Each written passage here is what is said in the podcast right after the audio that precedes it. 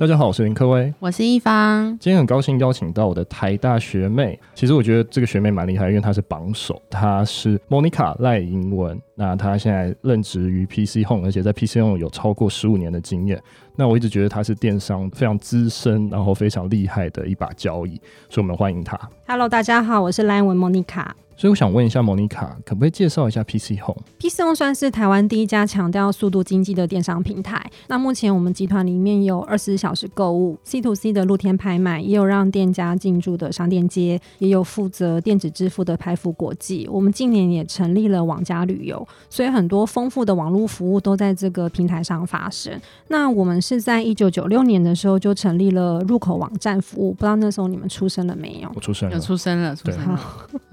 所以，我们后来是在两千年的时候开始我们第一个电商服务。我们先成立了 B to C 的线上购物，当时方式是批送接到订单，我们就抛单给品牌供应商，再由供应商直接送到你家。那一般我们业界称这个叫做转单模式。所以当时我们建立了四个所谓供应商的这种系统机制，包含商品管理啦、订单管理、进物流的设定跟客户服务。那这样的方式其实超越当时一般传统零售商的这种运作模式，成功把消费者跟供应商之间的销售层级去大幅的缩短，那进一步去降低了所谓营运的成本，再回馈到消费者的末端售价上，那提供给大家一个轻松下单跟资讯透明的这种购物场景。而且我记得那时候因为流程太好用，所以业绩一直狂飙。我是在二零零五年的时候新进到行销的单位，那时候只要业绩有创新高，公司内部就会疯狂贴红榜。那我记得那时候几乎每个礼拜都在周周创新高，红榜业绩都一直重印。所以那时候您感受得到公司内部的气氛非常的热血跟亢奋。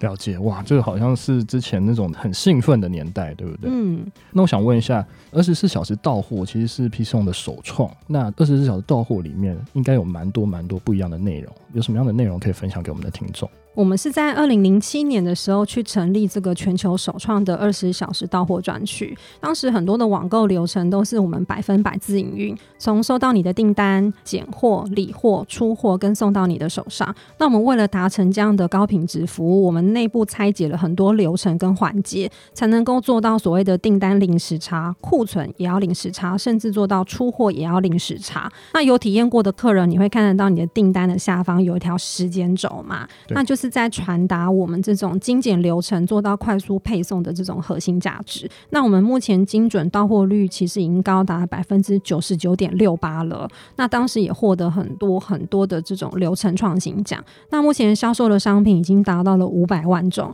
然后其中有高达两百万种都是在我们的仓库。所以这些商品，我们除了做到二十小时到货之外，台北市已经做到六小时到货。那这当中其实拆解很多的流程才能够做到。诶、我想问一下莫妮卡，你有没有发现有什么特别的消费习惯在台湾的网购的状况？我发现，当我们做到了所谓的快速配送之后，开始去翻转了所谓台湾网购的一个消费习惯，变成 FMCG 这种民生类的消费品，包含你常用的牙线棒啊、卫生纸跟洗衣精，大家开始都是用箱购的方式，所以各家电商同业也开始去学习我们这种快速配送的服务。那我观察到有三个关键核心是网友最喜欢 PC Home 的原因，第一个是我们的商品种类非常的丰富，对，那第二个是我们的顾客服务其实非常。的专业跟具备所谓反馈的这种同理心。对，那第三部分是我们送货的流程快速跟稳定。那我觉得这三个是串起来所谓支撑我刚刚讲这种速度经济的一个三大支撑点，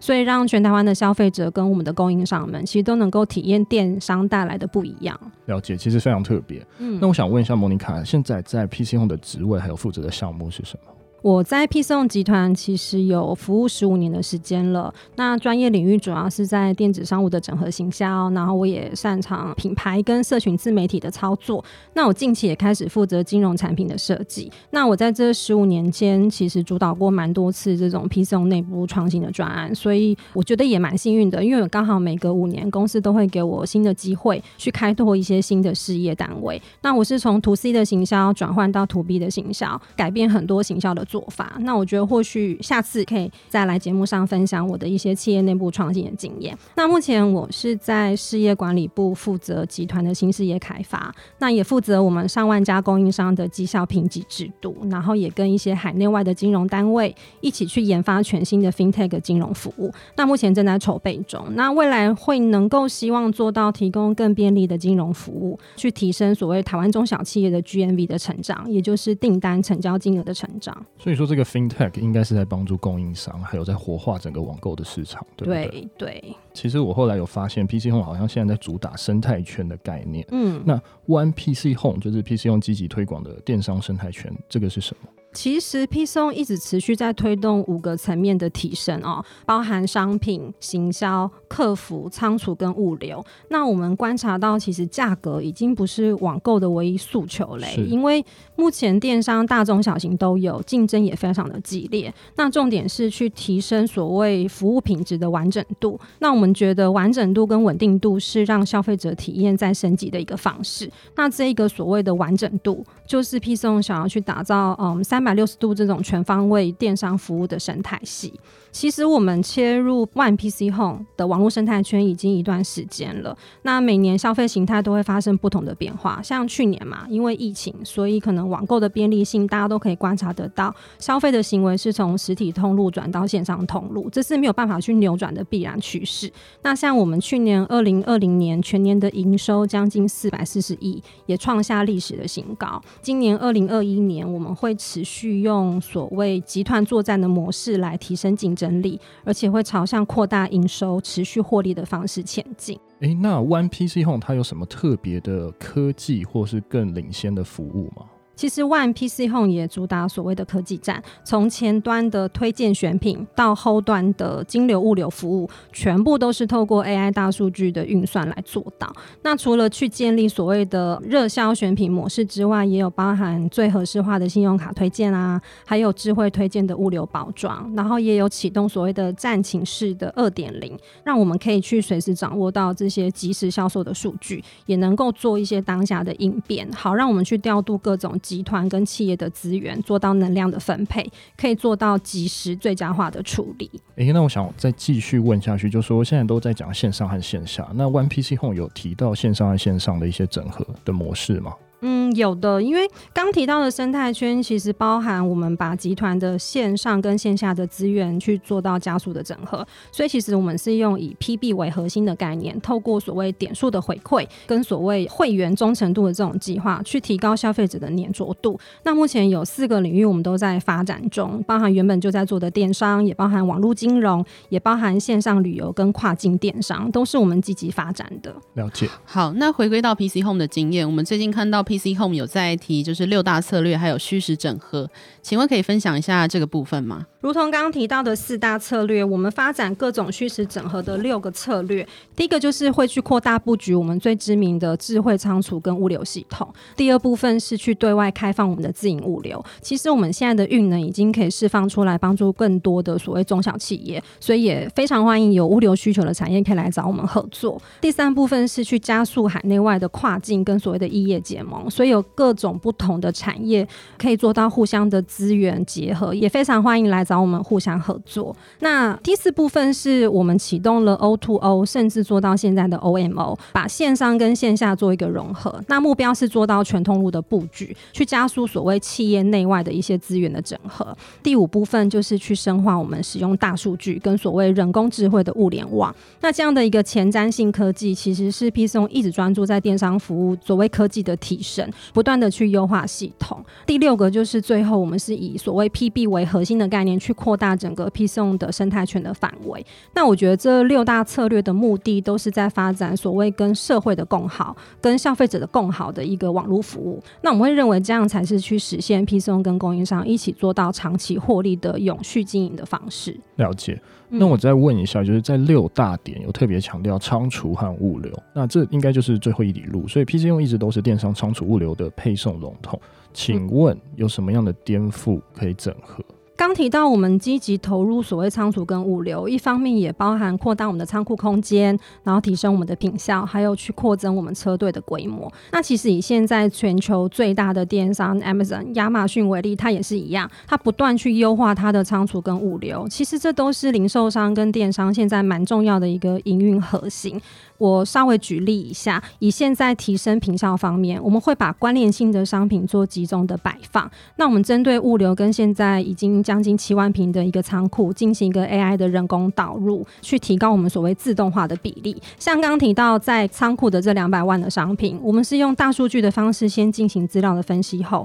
再用 AI 演算的方式去找出商品的相关性。例如说，同一笔订单中经常出现的一些商品的销售组合，我们会去调整货架的排放。去计算最佳的拣货路径，进行仓储配置的一些最佳化的调整。所以，光是将关联性的商品集中摆放，听起来好像很简单，但事实上它是一个不断动态 update 的过程。是，我想请问一下莫妮卡，就是现在的优化有为了将来有什么样的案子在持续的进行吗？我们现在优化都是为了衔接未来。我们现在会先去节省我们仓库的一些人力成本嘛？是。那提早强化这样的营运效率。那之后，在我们跟中华邮政有承租一个桃园捷运 A 七站旁边会有个智慧物流的园区。那目的是要用这样一个大面积的仓储空间，去协助台湾的中小企业做到跨境电商。那在启动了自动仓储之后，那那边四千五百万平的面积，可以在有限的空间之下，再往上。提高几倍的出货量，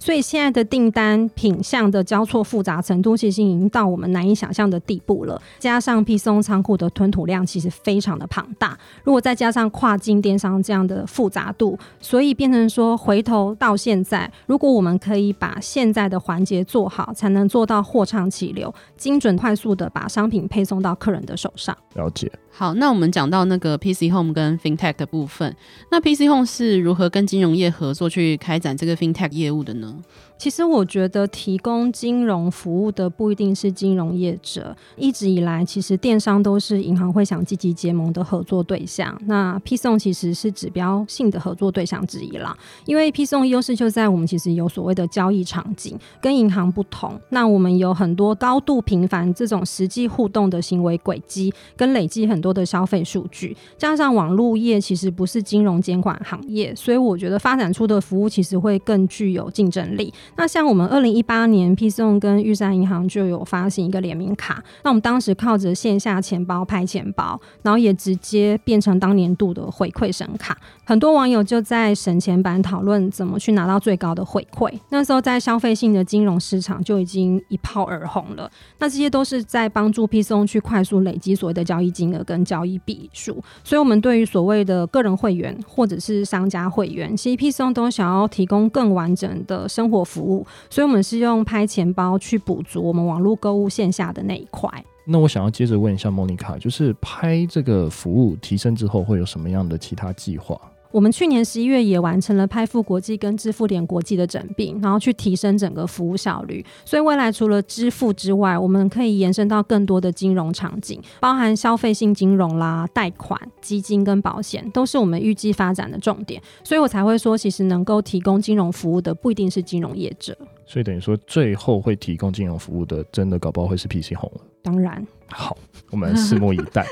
对，好，那想要接下来问一下，就是平台其实是有鸡也会有蛋，那请问一下，PChome 你们是如何协助这些供应商卖更多的货，或者是度过这些周转的困难的呢？其实我从 B to C 的零售行销转换到 B to B 的这种供应商策略伙伴关系管理，其实有一部分也是我的家族企业，其实是气密床产业，它就是一个很典型的中小企业，所以我非常关心中小企业的永续经营的方式，那会希望透过我自己的知识力跟影响力，去结合正面的社会的企业资源，那持续为台湾电商跟中小企业做到一些获利的提升经营。我目前观察，其实现在的网络获客成本越来越高，除了电商业者之外，蛮多中小企业品牌也纷纷加入电商。那他们一定会透过最常用的方式，就是用数位行销来找客人。但是在广告竞价结果的状况下，客户取得的自然成本其实越来越高。那如果你是自有流量偏小的品牌供应商来讲，你的获客成本会提得非常的高，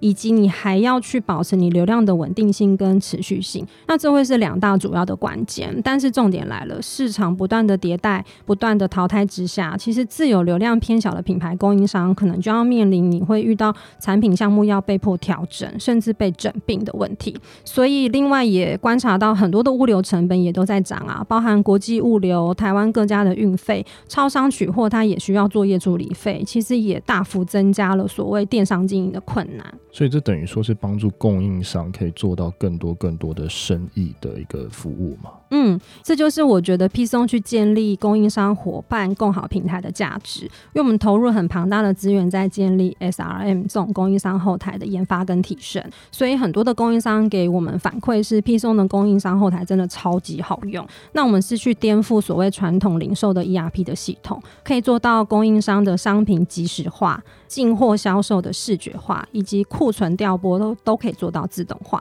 让整个出货的资讯非常非常非常的透明。那再结合 PC 用大平台的总体资源，让供应商只需要专注在经营的本业上就好。那其他关于电商的流量经营啦，然后金流、仓储、物流，其实放心交给 PC 用就好。所以我想要问一下，就是 PChome 这个 FinTech 这个概念，就等于说之后可能会借贷一些钱给供应商，是这样子说没有错吗？对不对？嗯嗯、呃，因为其实供应商的营收规模成长，PChome 也是同步的受惠，因此我们想要让供应商借贷变得更容易。是过去如果嗯线上店家可能规模比较小，或者是你根本没有实体店，其实银行很难甄审通过，他也不敢放款给你。但是 PChome 有供应商的线上营运资料，包含交易。情形很多的各项指标数据，等于比银行更有能力去判断所谓店家的营运力。那这些累积上万家的这种供应商的绩效指标，也包含一些网络购物的消费者大数据，让 PChome 跟供应商间产生更紧密的闭环。那它其实是一种互助的生态关系，加上联动第三方银行合作的这样的 FinTech 金融服务，那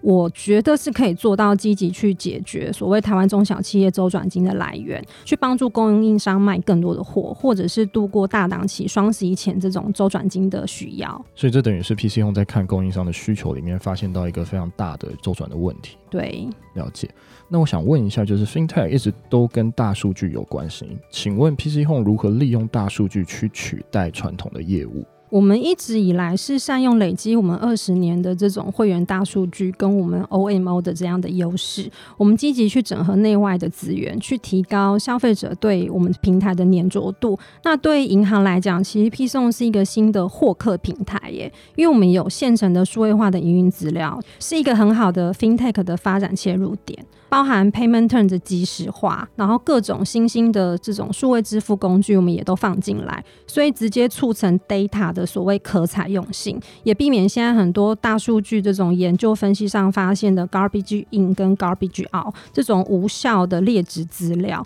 那面对同业的竞争，其实网家的优势之一就是我们过去二十年来累积的一千两百万会员数跟所谓我们消费数据，是后进者没有办法拥有的。那我想要接着问一下，就是从去年疫情到现在，没有发现更多不一样的一些数据的轮廓？嗯，我们有观察到蛮有趣的，就是嗯，从去年发生疫情到现在，我们从我们的分析会员资料库来看，疫情期间跟所谓后疫情现象所带来的人流中，第一次到 PChome 购物的新客，其实有蛮明显的增加。所以刚才会提到说，如何运用大数据的这种分析能力，能够帮助供应商成长，或者是去增加一些 FinTech 服务的可能性，其实我们投入蛮强大的资源，持续去经营。了解。其实接下来这一题我蛮有兴趣的，因为我其实自己也是 PC 用的供应商，所以 PC 用对供应商或消费者有什么样的建议？还有 PC 用的未来有什么更创新的发展？那有什么样的创新招募人才计划吗？对于供应商跟消费者来讲，其实 PSON 提出一个 Everyday Reliable 的概念，因为我们要做的不是只有速度，更要求要做到精准稳定跟服务稳定所带来的这种信任度跟可靠度。所以，我们是用创新服务的精神，让全台的消费者、我们的品牌供应商都能够体验电商带来的这种便利性，然后能够去打造所谓共赢跟共好。我觉得这才是 PSON 生态圈的价值。那我们其实企业核心精神有一个。是坚持创新、创造价值，听起来好像很遥远，对不对？是。但我讲坦白，它其实是我每年在做创新服务的一个动力来源。因为我们每个内部同仁其实都有意识到，当我的工作决策虽然只是一小步，但却长远的去影响整个台湾电商的发展布局。其实我们每个同仁都有意识到，其实我们有责任把自己手上的服务做最佳化的规划，以及做到一些创新策略。那我觉得，其实 PChome 有先行者的优势，也也有先行者的危机意识。每个单位都致力于去找到电商服务上的一些需求的缺口，去激发不同的创新跟创意。那像今年我们大规模启动了实习生的招募计划，针对大二以上的学生开放招募，开出将近八十多个名额吧。我们开放的领域大概包含电商、行销公关、人资投资，还有所谓的技术研发，包含支付、仓储、物流，非常多的工作面向。那我们希望开放，让各领域的青年人才都可以提早去体验电商产业的这种发展机会。那也包含我们提供了所谓专业导生培训的制度。那特别的是，我们的实习计划是采用 project based 的方式来实习，所以同学是可以实际参与真正的专案，去了解电商产业的真枪实弹的一些战况。那实习结束后，同学也必须要有实际的一个工作产出，而且会有一个真正的专案发表会，由各部门的高阶主管来验收你的实习成果。所以这样的一个直球对决的过程，其实非常非常的刺激。那如果在实习过后有表现不错的同学，也可以纳入我们所谓人才培养皿 （talent pool） 的这种人才池的计划。那这也是一个优先获得毕业后卡位正职工作的一个很好的机会。所以我们非常期待，就是年轻人可以发挥自己的所长，跟我们互相激荡各种创新的思考，把电商产业在网上做一个提升。其实我觉得这个蛮重要的，就等于说是持续培培养电商的人才，然后在电商的环境，然后持续的成长。嗯，好，那我想问一下莫妮卡你另外一个背景是传统产业出身，那请问一下，传统产业在转型有面对什么样的挑战吗？我另外一个身份就是家族企业的二代接班，但我观察到蛮多现在很多的企业二代接班都是做新形态的外部接班。那我自己就是整合我自己的电商数位的产业背景。那我们现在是负责呃节能气密窗的新零售顾客导向进化。我父亲在成立全天候气密窗其实已经四十多年了。那一开始是高科技的铝合金专业制造商，那后来全天候气密窗也是早期投入研发节能气密窗跟气密门的。企业，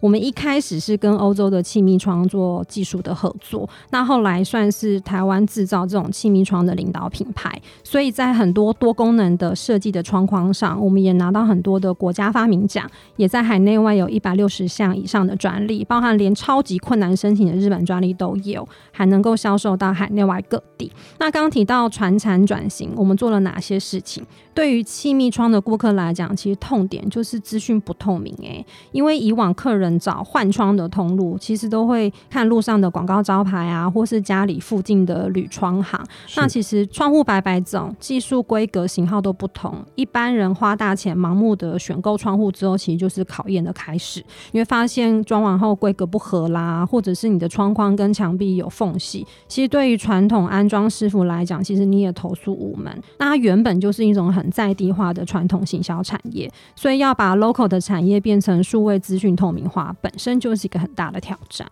所以等于说，四十年的老牌气密窗企业转型，这有什么样的特别经验可以分享给我们的听众吗？其实我们二代接手后，第一步是先去重新定义所谓顾客的痛点。是。那全天候气密窗强调专门解决别人解决不了的门窗问题，所以我们想要创造跟市场其他传统铝门窗的一些产品差异。所以我们二代接手后，一开始没有急着去看很多的技术规格清单啦，也没有厚厚一叠市场研究的资料，也没有急着赶快去重新设计功能。相反的，我们是找来全台的经销商、我们的伙伴们，还有设计师们。一起去投入研究，用 design thinking 这种设计思考的方式去探索台湾气密窗到底有哪些市场特性，去找出所谓产品复杂的一些关键因素。那我们研究后发现，产品的五大特性能够具体的去解决所谓台湾居家环境的五大痛点。像第一个就是台风来的时候，大家可能窗户会漏水，所以我们的特色是做到专利的内排水。那荧光面的住户气温就比较高，所以我们是用气密窗的方式帮助他去降低室温。是。那像住在大马路边的客人，可能我们就会帮他规划加装复层玻璃，中间是抽真空的方式去加强它的隔音。那现代也很讲究所谓的居家美学，所以我们还要做到视野的延伸。顺便有一个是无障碍的隐藏轨道的落地窗，然后让居家的需求或者是商用需求都很适合这种隐藏型的轨道。那第五个最重要就是安全，所以我们是做到全内拆，可以做到防坠落，所以你过年大扫除方便清洁，才不会有惨案发生。那像这些都是进一步去定义你的市场需求，找出顾客的痛点，这都是传统门窗没办法解决的装修问题。所以刚才讲的这个五大点，都是从 design thinking 的设计思考里面去把它 narrow down 下来的。嗯，我们花了很多时间才找出这些具体的定义跟痛点。了解。那我想问一下，就是后来大家都讲说数位转型或品牌转型，它就需要一个官网，那你没有做你们的官网吗？嗯，有。我们为了想要传达全天候紧紧守护你的家这样的一个主诉求，我们是全新打造官网，把品牌的质感做一个提升，去塑造所谓居家情境的氛围，让选窗的客户有具体的想象。同时间，我们也在官网上面教育我们的民众有各种居家规划门窗的小知识，因为我们觉得消费者的知识力提升，才能够选择好的产品跟正确的产品判断。没错。那最后翻新品牌，它有一些 CIS 的企业识别需要重新的去颠覆，所以在 CIS 的重新颠覆中，有什么样特别的东西可以来跟我们分享？大家可以上网查一下那个全天候气密窗，看一下我们新的 logo，全新的 CI 设计，其实很直觉的去传达现代人崇尚自然的这种绿色生活，也包含传达我们团队想要对绿建材的这种研发的精神。那也符合现在很主流的联合国永续发展目标的 SDGs 去经营，包含大家现在比较常听到的 SDG 七，就是一般人可负担的永续的能源啦，或者是十一是人类居住的永续性的。公平跟安全，那第十三个就是因应气候的变迁，你要怎么样去做到相关的设计？那我觉得这些都是行销人在去进行所谓产品再定位跟品牌转型的一连串所谓品牌改造的基础建设要去突破的地方，也分享给各位。了解。今天非常高兴可以邀请到 Monica，我的学妹来到现场来跟我们分享 PC Home 的一些经验，还有她自己在老牌的气密窗企业转型，还有品牌转型的一些经验。我们谢谢她，谢谢，谢谢，谢谢，谢谢，拜拜。